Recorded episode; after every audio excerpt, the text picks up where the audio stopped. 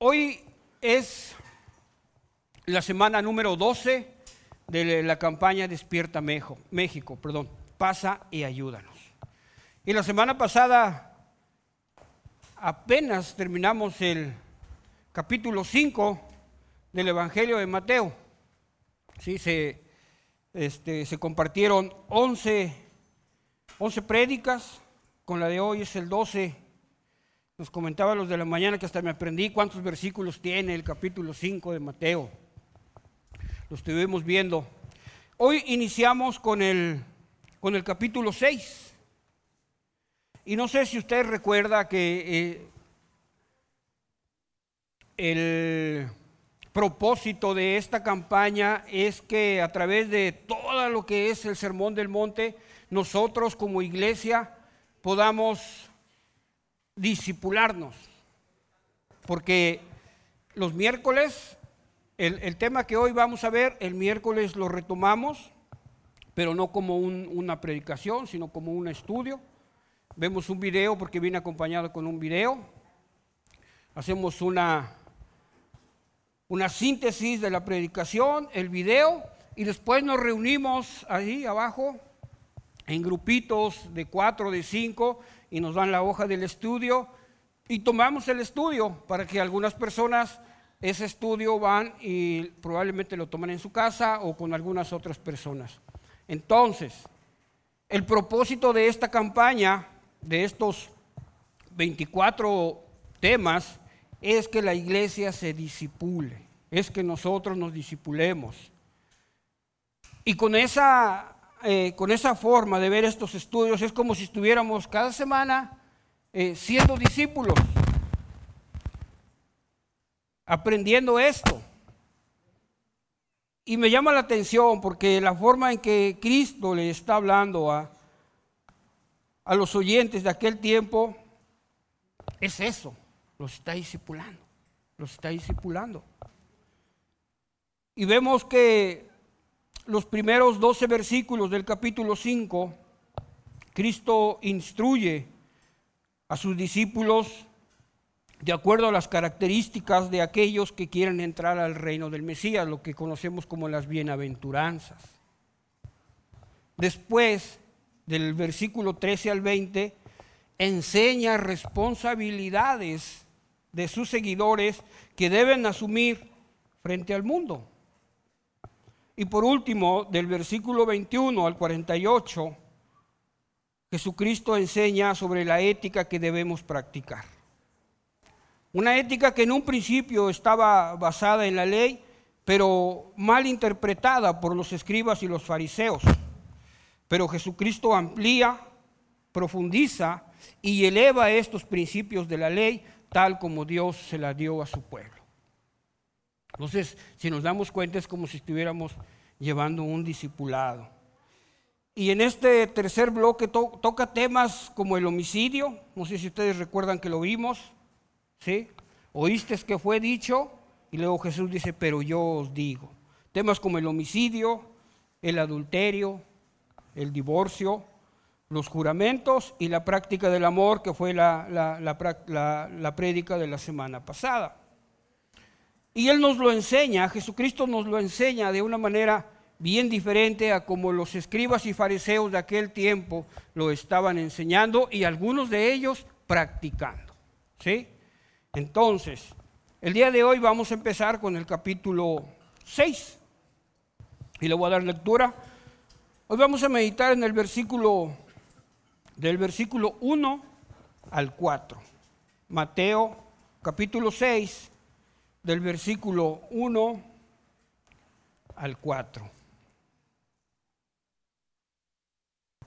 Le voy a dar lectura, hermanos. Guardaos de hacer vuestra justicia delante de los hombres para ser vistos de ellos. De otra manera no tendréis recompensa de vuestro Padre que está en los cielos. Cuando, pues, des limosna, no hagas tocar trompeta delante de ti, como hacen los hipócritas en las sinagogas y en las calles, para ser alabados por los hombres. De cierto os digo que ya tienen su recompensa. Mas cuando tú des limosna, no sepa tu izquierda lo que hace tu derecha, para que sea tu limosna en secreto y tu Padre que ve en lo secreto te recompensará en público. Oramos hermanos. Señor, te damos gracias en este día. Gracias por tu amor, por el cuidado que has tenido hacia nosotros. Pedimos que en este tiempo nos des el entendimiento correcto, Señor, de tu palabra y que tu Espíritu Santo nos ayude a ser obedientes a ella, Padre. Gracias, gracias, Señor, porque eres bueno con nosotros. Te alabamos, te glorificamos y te damos gracias en el nombre de tu Hijo amado, Jesucristo. Amén, Señor. Bueno.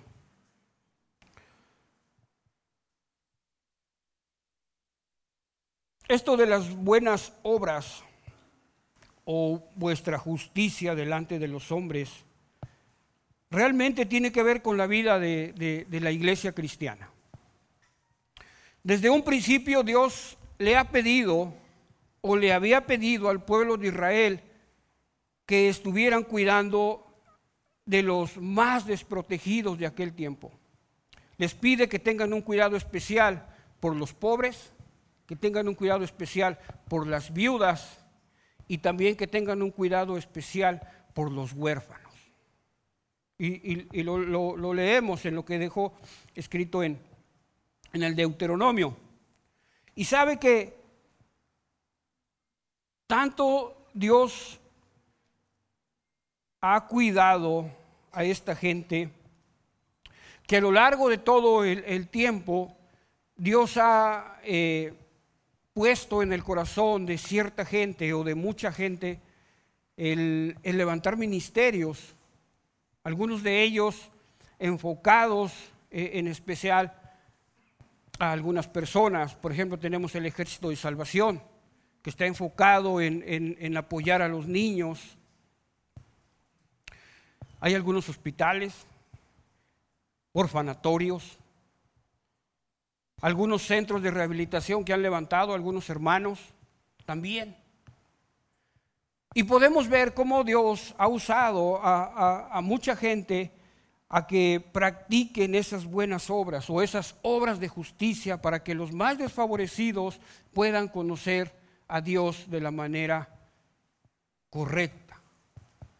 Hace mucho tiempo, cuando empezaba yo a conocer a Dios, me invitaron a un congreso que se llamó RIMOS, que es un acróstico que quiere decir Red Internacional de Ministerios de Obra Social. Y ahí fueron muchos ministerios cristianos, de gente cristiana, que yo no tenía ni idea que existía ese tipo de ayuda. Algunos iban, iban a algunos centros, yo iba con, el pastor que, que tenía en aquel tiempo y llevan algunos que habían abierto centros de rehabilitación para personas con problemas de alcoholismo y drogadicción. Pero había otros que, había uno que había, abierto lo que es la barra de abogados cristianos. Y ya había, había juntado a un grupo que se dedicaba a eso, a veces a, a prestar o asistir a personas que no tenían para pagar un abogado. Había otros grupos que, eh, que sabían, ese me hizo raro ese, ese ministerio porque se dedicaba a entrenar perros para, para lazarillos. Y si había una persona que, que, que no veía y no tenía la capacidad para conseguir un perro lazarillo, él veía la manera, conseguía los perros, pero los mismos perros tenían a su dueño. Entonces él buscaba al dueño, hablaba con ellos y le decía, ¿quisieras que tu perro prestara servicio a una persona ciega? ¿Sí? Dice, tú vas a seguir pagando su alimentación. El perro asistía a la persona por tres o cuatro años y después lo regresaban a su dueño. Y así realmente me impresionó tanto ministerio que Dios había levantado, pero hubo uno en especial, yo creo que he contado esta historia, hubo uno en especial que me llamó la atención porque lo hizo una mujer y ella llevaba alimento a los niños que vivían en las, en las alcantarillas allá en la Ciudad de México. Empezó a llevarles cenas cerca de lo que es la central de autobuses del norte. Dice que cuando ella llegaba y su grupo de mujeres, salían los, los, jovencitos de las alcantarillas y les, les, ponían la mesa y servían. Dice, yo en especial me, me encariñé con un niño. A todos los asistía igual, pero hubo un niño, dice, que me robó el corazón. Cuando yo iba, por lo, por lo regular buscaba ese niño, lo abrazaba y platicaba un poquito con él. Dice, pero pasó el tiempo y de repente ya no vi al niño. Y le preguntaba a sus amiguitos, oigan, ¿y fulano?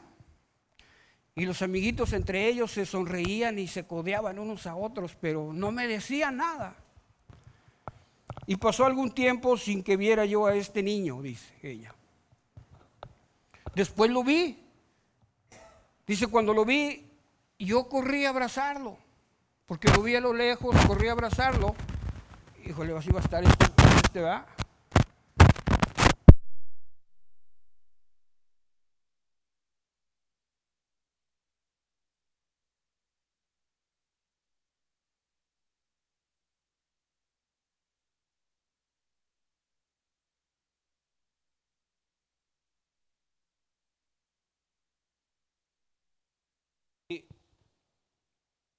Dice que ella corrió a abrazar al niño cuando lo vio y lo abrazó y le dijo, oye, ¿dónde habías estado?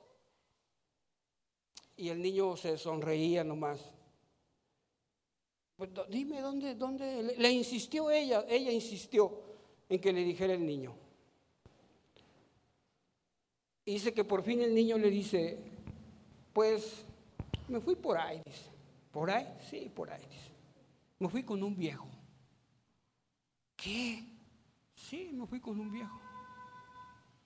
Y le dice, ¿y por qué lo hiciste? Dice, por tres cosas. Porque tenía hambre, porque tenía frío y porque necesitaba amor. Cuando ella dijo eso, dice que el niño dijo eso, dice que sintió que lo que estaba haciendo no estaba cubriendo realmente las necesidades de todos esos pequeñitos. Dice, ahí decidimos abrir un, lugar para ayudar a los niños. Dice, no los mantenemos, los ayudamos.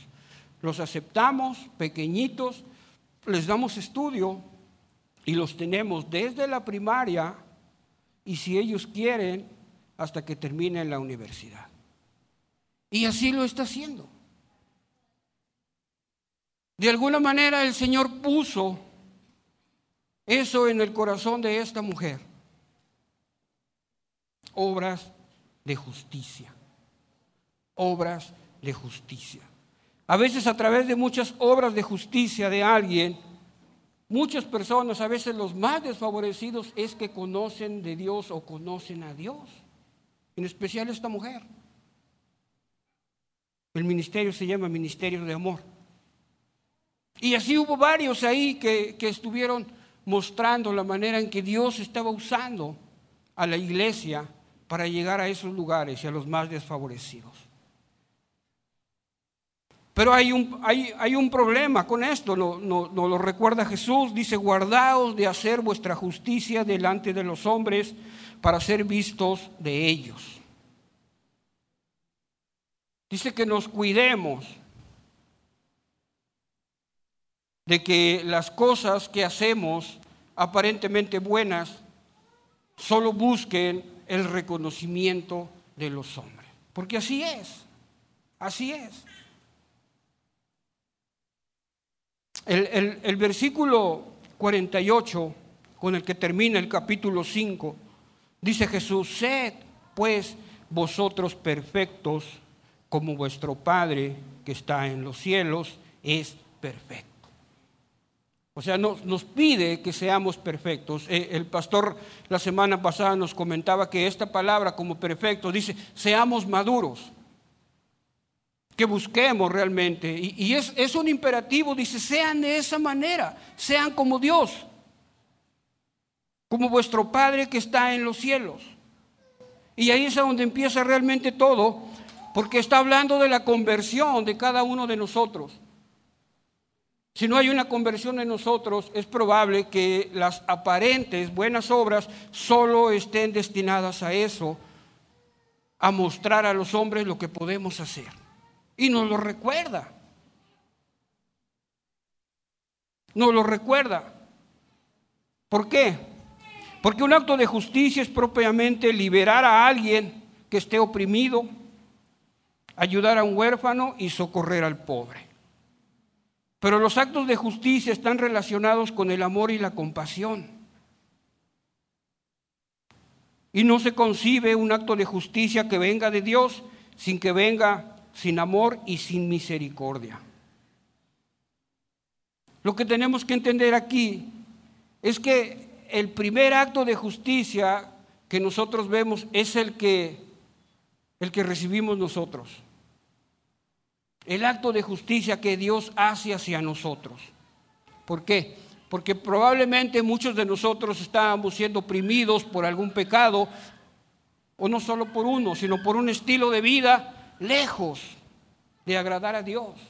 Y Dios tuvo misericordia y se acercó a nosotros a través de Jesucristo y nos tomó. Y así como estábamos desfavorecidos, nos transformó. Es lo primero que dice él, por eso dice, sed pues vosotros perfectos, como vuestro Padre que está allá arriba y mirándonos a cada uno de nosotros, tuvo misericordia de cada uno de nosotros. Y eso transformó nuestra vida. Sí. Porque la justicia de Jesús, desde que lo vimos, Él se acercaba a los enfermos, se acercaba a los oprimidos, a los excluidos y a los condenados. Si leemos el Evangelio vemos cómo Él tocaba a los leprosos, andaba con prostitutas, aceptaba a los pecadores, comía con los que no eran judíos. Eso era el acto de justicia que Dios estaba haciendo hacia los más desfavorecidos. Y nos lo muestra de esa manera. Pero primero tenemos que creer que ese acto de justicia viene a nuestra vida. Romanos 3, 20, 21 y 23 dice esto. Ya que por las obras de la ley ningún ser humano será justificado delante de Dios, porque por medio de la ley es el conocimiento del pecado. Pero ahora aparte de la ley, se ha manifestado la justicia de Dios, testificada por la ley y por los profetas. La justicia de Dios por medio de la fe en Jesucristo, para todos los que creen en Él, porque no hay diferencia, por cuanto todos pecamos, estábamos destituidos de la gloria de Dios. El primer acto de justicia viene a nosotros y nos toma porque éramos los desfavorecidos. Éramos los desfavorecidos. Es que Dios nos trajo libertad. Y esa justicia viene a nuestra vida como un acto de libertad, pero con vistas a la formación de un hombre nuevo en Cristo. Un hombre nuevo que después se convierte en una fuente de justicia para que a través de esta persona emanen actos de justicia para aquellos que no conocen a Dios. ¿Sabe? La persona que hizo los centros de rehabilitación en el lugar en el que yo estuve, en un momento él abrió su casa e invitó a los, a los, a los adictos y a los borrachos a que se rehabilitaran.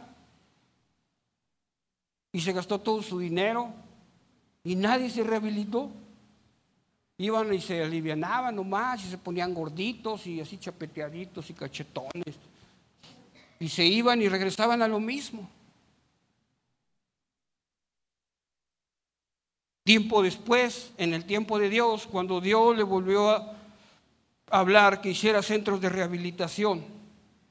Después de 50 años, en el 2007, 2008 creo, Dios usó a este hombre para que abriera 226 centros de rehabilitación en 96 países. En uno de ellos me rehabilité yo. Y podemos ver aquí claramente cómo el, tiempo de Dios es perfecto. Cómo a veces nosotros, aunque intentemos hacer las cosas correctas y bien, lo único que vamos a lograr es en nuestras fuerzas, en nuestras fuerzas. La justicia de Dios viene a liberar al hombre con vistas a la formación de un hombre nuevo en Cristo, para que se convierta en una fuente de justicia y de amor para que conozcan a Dios, para que practique la justicia de Dios. Eso es lo que quiere el Señor y por eso nos lo pide de esta manera.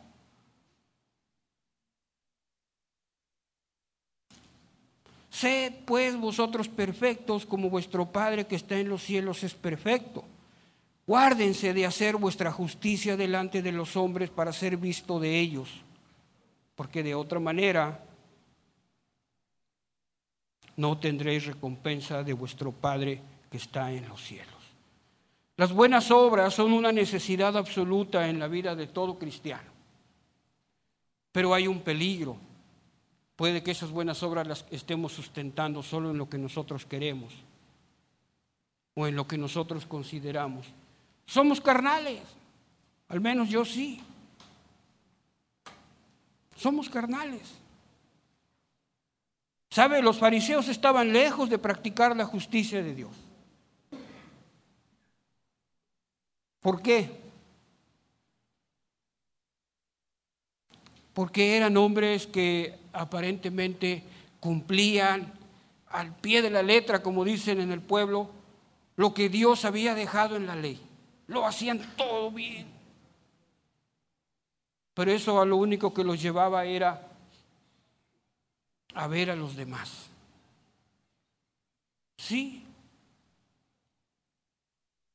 ¿Sabe que hay, eh, yo creo que usted ha leído eh, esta parábola de Jesús cuando sale una persona y empieza a contratar trabajadores.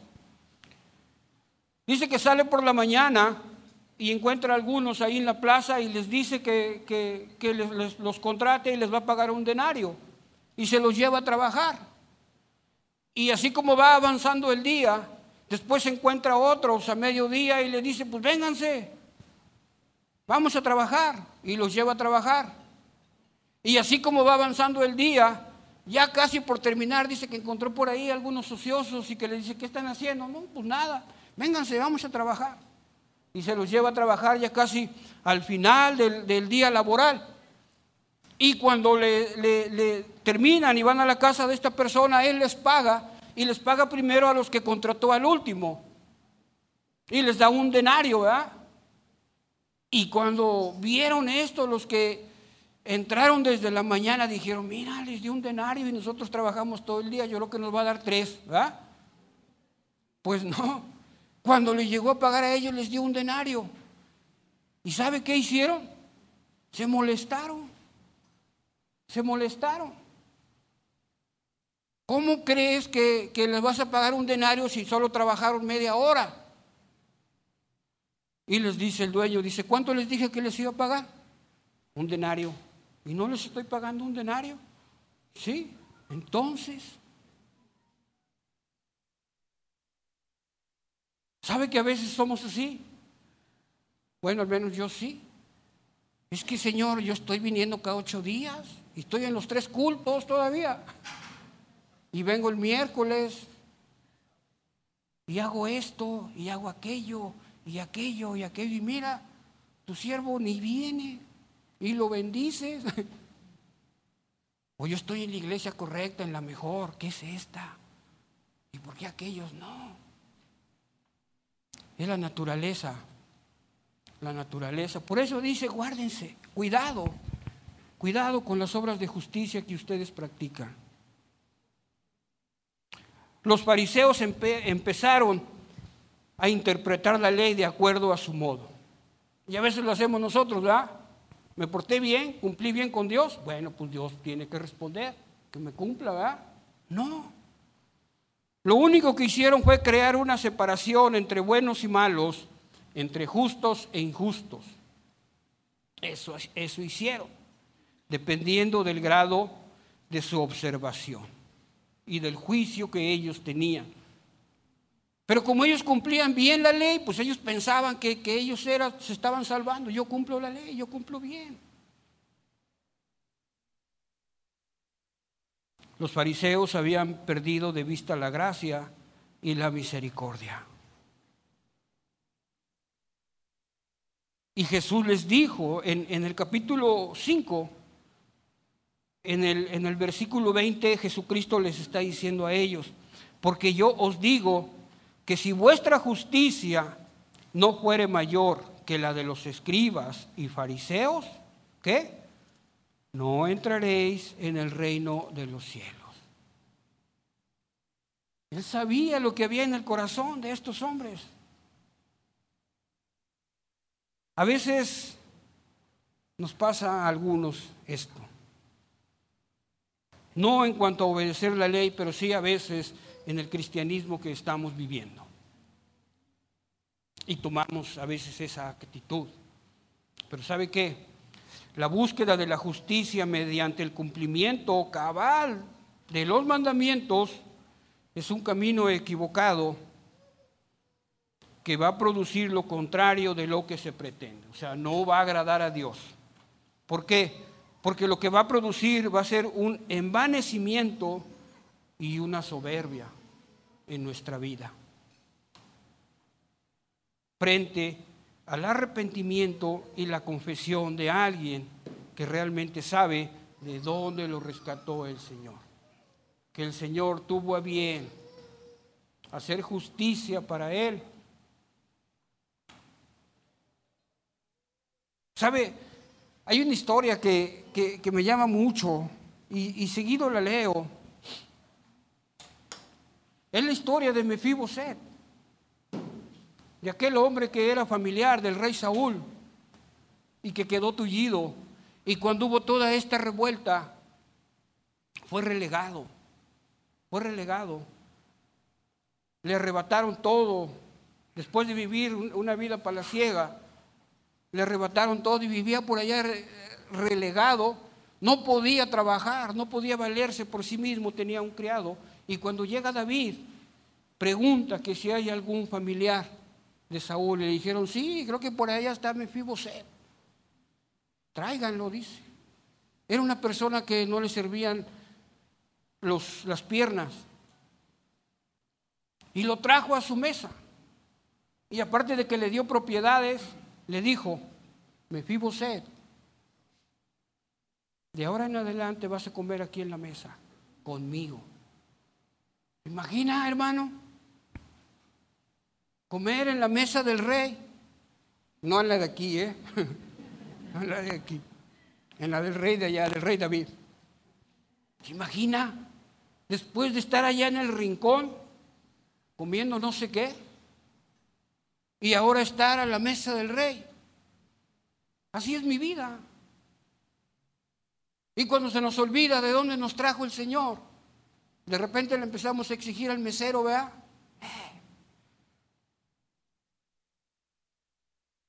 Los fariseos habían perdido de vista la gracia y la misericordia. Por eso Jesús les dice esto. Si vuestra justicia no fuere mayor que la de los escribas y fariseos, no entraréis en el reino de los cielos.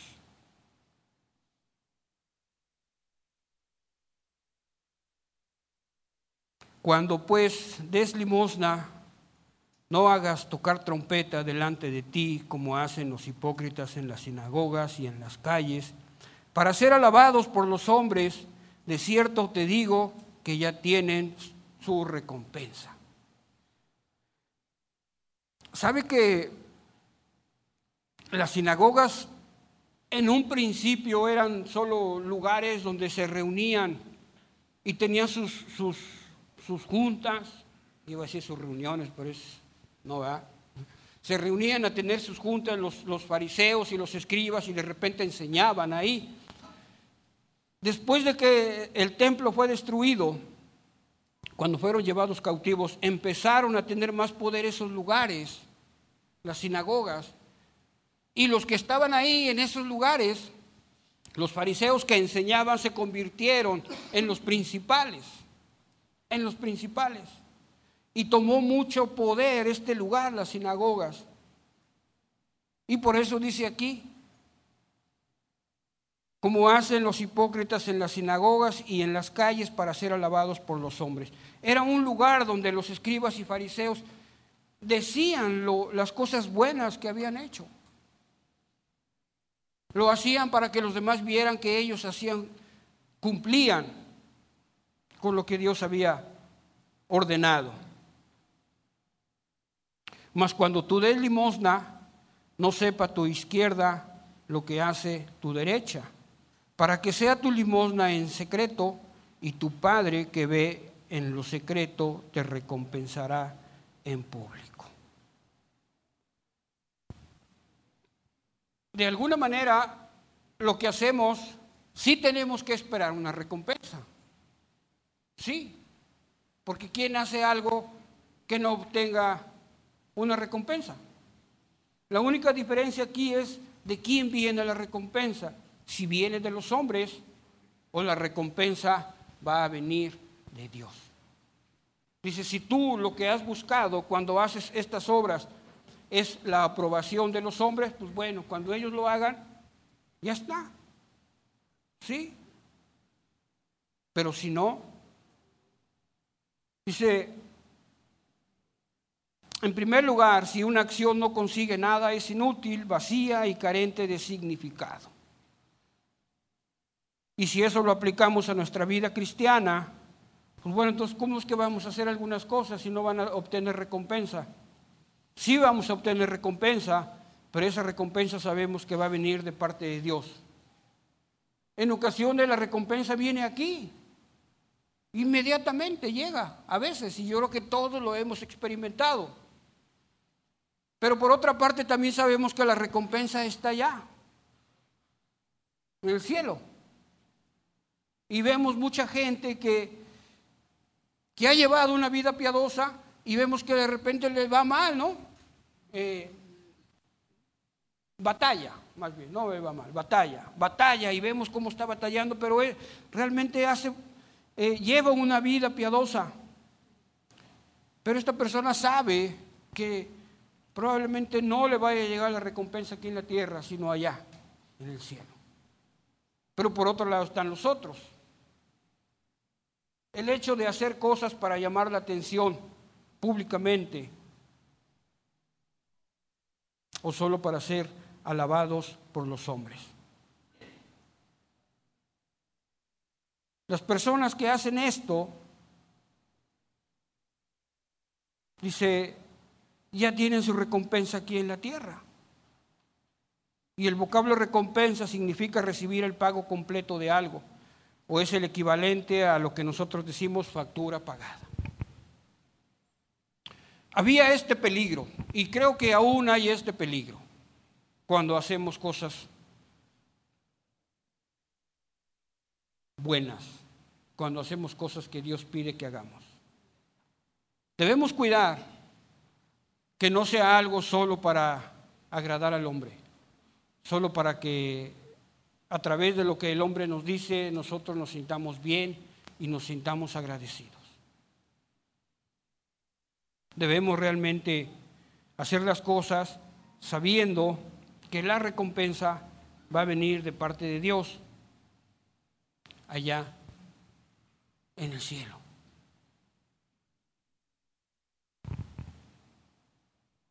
los que lo hacen por los hombres dicen, pues ya, aquí en la tierra tienen su recompensa, pero están los otros.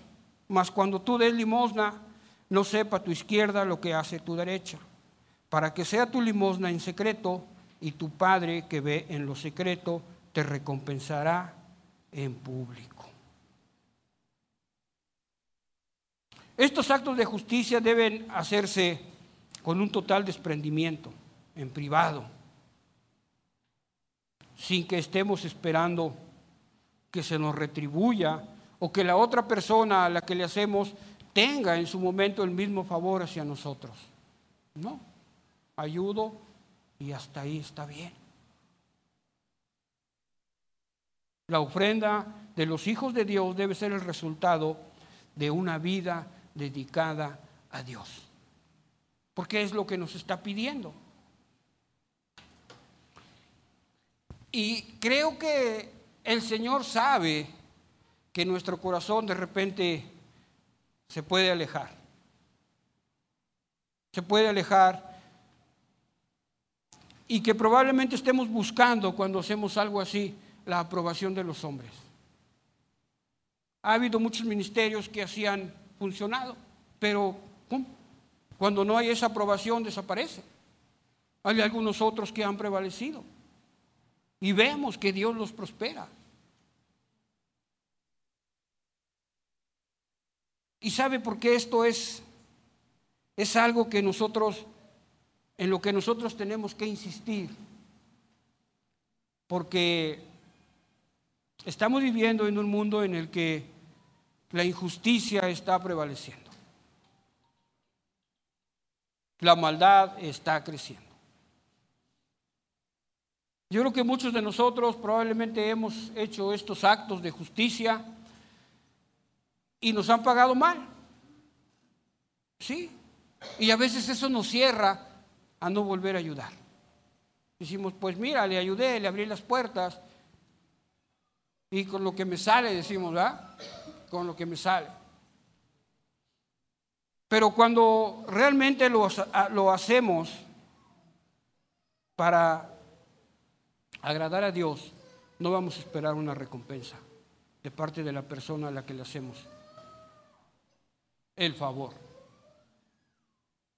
Y solamente aquellas personas que están bien sustentadas en Dios pueden realmente saber que la recompensa viene de Dios. Creo que a veces estamos de este lado, eh, Dios nos pide que hagamos buenas obras. Pero yo creo que hubo un tiempo en que estuvimos del otro lado. No sé usted, pero a veces estuvimos del otro lado y nosotros recibimos actos de justicia. Y a veces nosotros fuimos, en especial yo, que pagamos mal por bien. Sí. Yo recuerdo la primera vez que alguien hizo algo así para conmigo. Yo no conocía de Dios. No conocía de Dios. Y una persona me, me prestó dinero sin que yo se lo pidiera. Sin que yo se lo pidiera. Porque necesitaba comprar un material para, para terminar una cocina integral que estaba haciendo. Allí en la Ciudad de México llueve a veces en el mes de agosto 15 días seguidos. Y para barnizar necesitamos un poquito de calor o que haya sol. Y yo recuerdo que esa vez estuvo así como ahorita. Dije, está, está bueno y que voy a pedir fiado a, la, a las pinturas. Pero me da vergüenza porque estaba una señora ahí. dije, voy a esperar a que se vaya. Y no se iba la señora, no se fue. Y me dice la que vendía, ¿qué va a querer?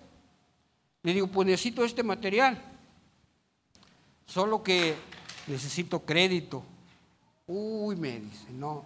Y se mete un poquito más al local y saca un, un, alterón así de, de notas. Me dice, mira, estos son todos los que me deben. Yo sé que es para trabajar, me dice, porque yo compraba ahí, pero pues no puedo. Y dice la, señora que estaba ahí, le, estaba esperando un cambio. Me dijo en aquel tiempo, estamos hablando del 2000 casi.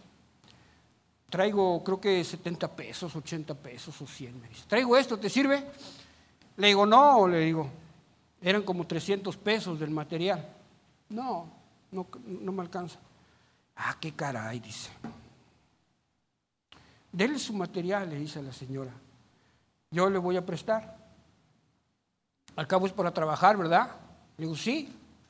Y cuando entregues el trabajo, me lo regresas. Ten mi tarjeta. Me llevé el material, terminé el trabajo, lo entregué. ¿Y sabe cuándo regresé? Regresé hasta que conocí a Dios. Inmediatamente no fui. ¿Por qué? Porque cuando uno a veces recibe un acto así y no conoce a Dios, es uno ingrato. Bueno, yo sí. ¿Para qué me presta? Digo, ¿verdad? Yo no le pedí. Pero cuando, el, eh, cuando conocí el carácter de un hijo de Dios, entendí, dije, esta señora es hija de Dios. Esa señora tiene algo especial. Y fui a buscarla después de, de más de un año. Le fui a pagar. Y le hablé. Me dice, le pregunté que si era hija de Dios. Me dice, sí. Creo que mucha gente está esperando algo así. Esperar que alguien confíe, porque nadie confía ya en esa persona. Esperar que alguien le dé esa ayuda que necesita, porque ya nadie le quiere dar la ayuda. Esperar que alguien tenga misericordia, porque nadie la ha tenido. En el mundo que estamos viviendo así está siendo ya. Nos estamos afanando en hacer nuestros planes, en cumplir nuestros propósitos y nos olvidamos de los más desfavorecidos. A veces el vecino, a veces es el que está con nosotros en el trabajo, a veces es alguien que conocemos y sabe que hermano nosotros sabemos la necesidad que tiene y Dios ha suplido para nosotros para poder cubrir o para poder suplir esa necesidad. Y está esperando.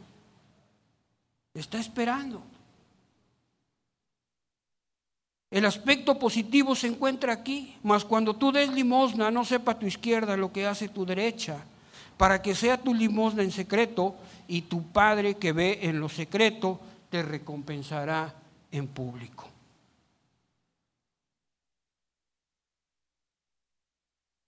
¿Sabe dónde está Jesucristo ahorita, hermano? Según la Biblia dice que está sentado a la diestra de Dios, ¿verdad? Y cuando usted y yo nos muramos, primero yo hermano, luego usted a lo mejor, vamos a estar delante de Él. Usted y yo. Y nos va a hacer probablemente la misma pregunta. ¿Cuáles fueron tus actos de justicia?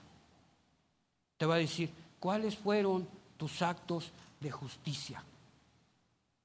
Porque te di para que ayudaras a otros. Y no estoy hablando de dinero, estamos hablando de otras cosas, de misericordia, de una palabra de salvación, el Evangelio y de tantas cosas que la gente está ocupando allá afuera. ¿Sabe por qué? Porque estamos en una sociedad en que la justicia de Dios está conviviendo con la injusticia. Y el único que puede predicar la justicia de Dios es usted. Porque la mentira se está oponiendo a la verdad y usted y yo tenemos la verdad. Porque Él ha puesto Dios en nosotros. Porque la opresión del pecado aún tiene a tanta gente cautiva. Y nosotros sabemos quién puede traer esa libertad, la que en otro momento llegó a nuestra vida. ¿Qué va a decir el Señor cuando nos pregunte cuáles fueron tus actos de justicia? Porque Él ve nuestro corazón, dice, y en el momento que los hicimos, Él sabe la intención. Sí,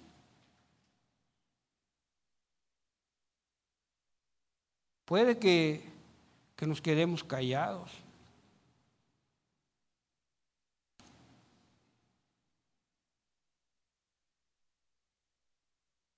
Dice, cuando el Hijo del Hombre venga en su gloria y todos los santos ángeles con él, entonces se sentará en su trono de gloria.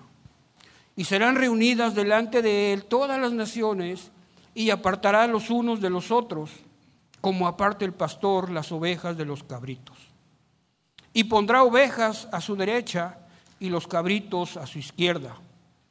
Entonces el rey dirá a los de su derecha, venid, benditos de mi Padre, heredad del reino preparado para ustedes desde la fundación del mundo. Porque tuve hambre y me dieron de comer. Tuve sed y me dieron de beber. Fui forastero y me recogieron. Estuve desnudo y me cubrieron. Enfermo y me, y me visitaron. En la cárcel y vinieron a mí. Entonces los justos le responderán diciendo, Señor, ¿cuándo te vimos hambriento y te sustentamos? ¿O sediento y te dimos de beber? ¿Y cuándo te vimos forastero y te recogimos? ¿O desnudo y te cubrimos? ¿O cuándo te vimos enfermo o en la cárcel y vinimos a ti? Y respondiendo el rey les dirá, de cierto os digo que en cuanto lo hicieron a uno de mis hermanos más pequeños, a mí me lo hicieron. Dios quiera que esa sea nuestra respuesta de todos.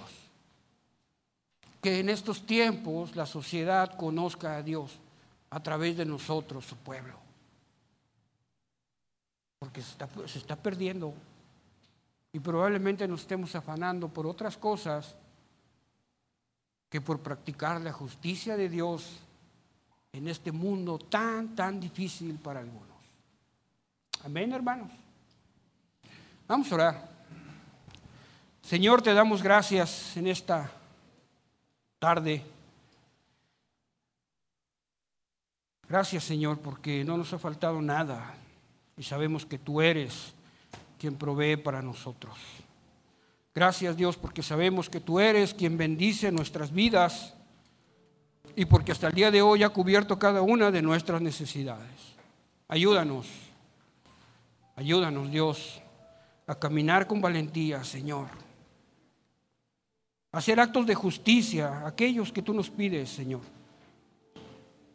En medio, Señor, de tanta maldad, en medio, Señor, de tanta dureza de corazón, Padre. Ayúdanos a ser obedientes a tu palabra. Te alabamos, Señor, te glorificamos y te damos gracias, Padre. Oramos en el nombre poderoso de tu Hijo amado Jesucristo. Amén, Señor.